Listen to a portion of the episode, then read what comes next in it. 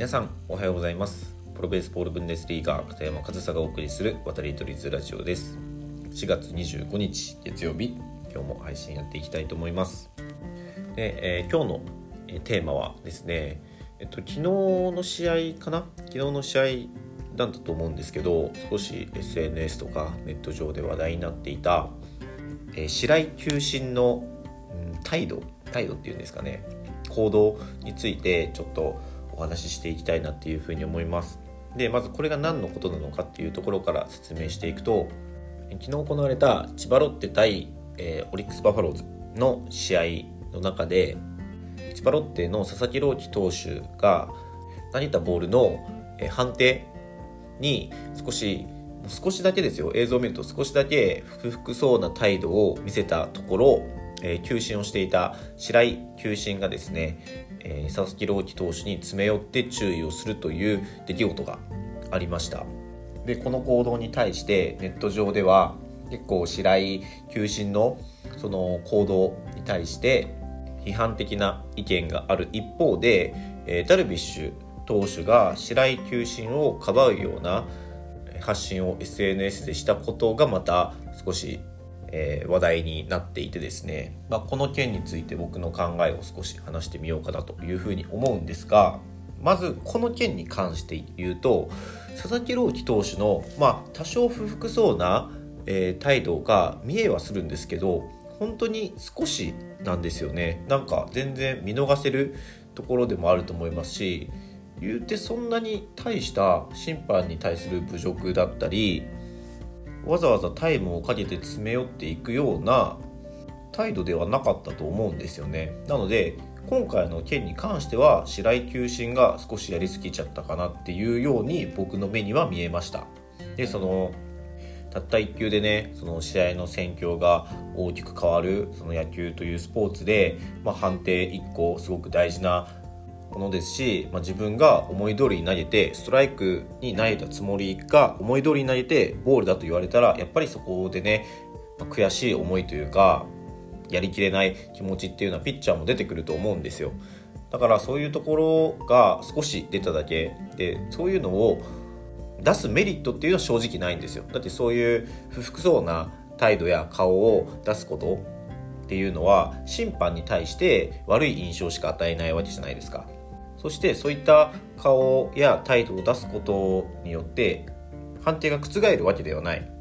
むしろ今回のように審判に悪い印象を与えてしまったらその後の判定にさえ影響してしまうかもしれないじゃないですか。だからその顔に出したり態度に出すっていうことに何のメリットもないんですよ。その選手側のそのセルフジャッジってよく言ったりしますけど。けどそれでも出てしまうものがある。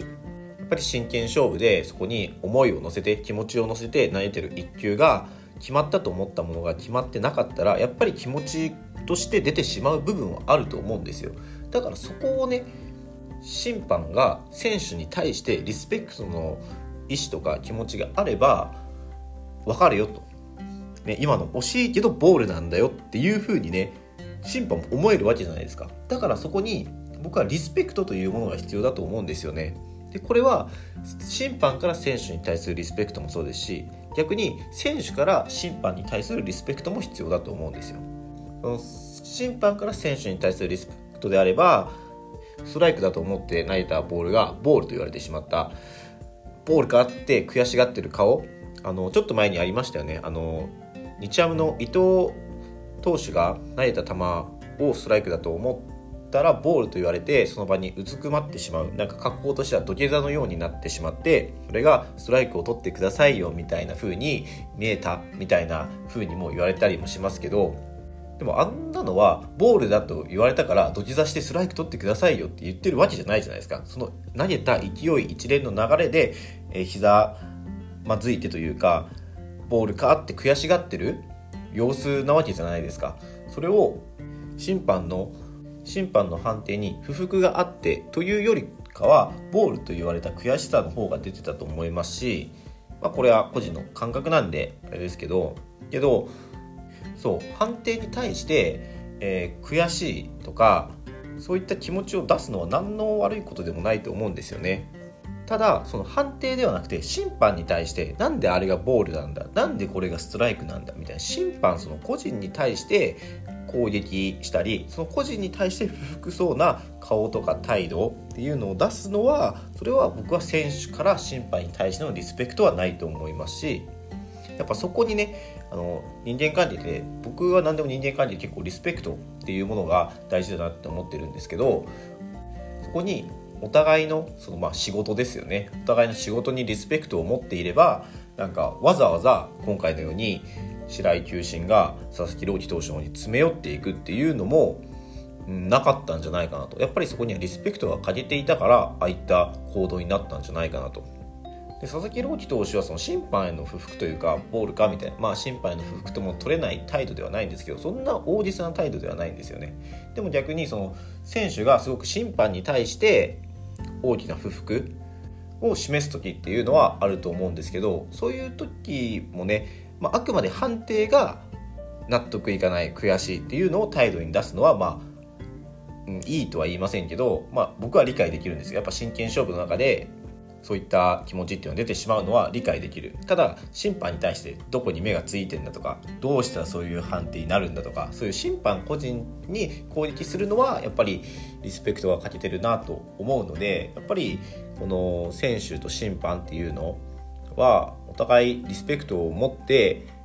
その試合というものを成り立たせるために、えお互いの仕事をやっていけば今回のようなことっていうのはなかったんじゃないかなというふうにも思ったりするわけです。でまあ少しそのドイツでの話をするとまあドイツの審判ね、まあ、こういうとそれこそリスペクトがないように聞こえるかもしれないですけど結構まあひどいというかまあ僕たちがストライクだと思っているものをボールと言われたりまあ割と余裕でセーフだったものをアウトと言われたりまあそういったことって結構あるんですよね。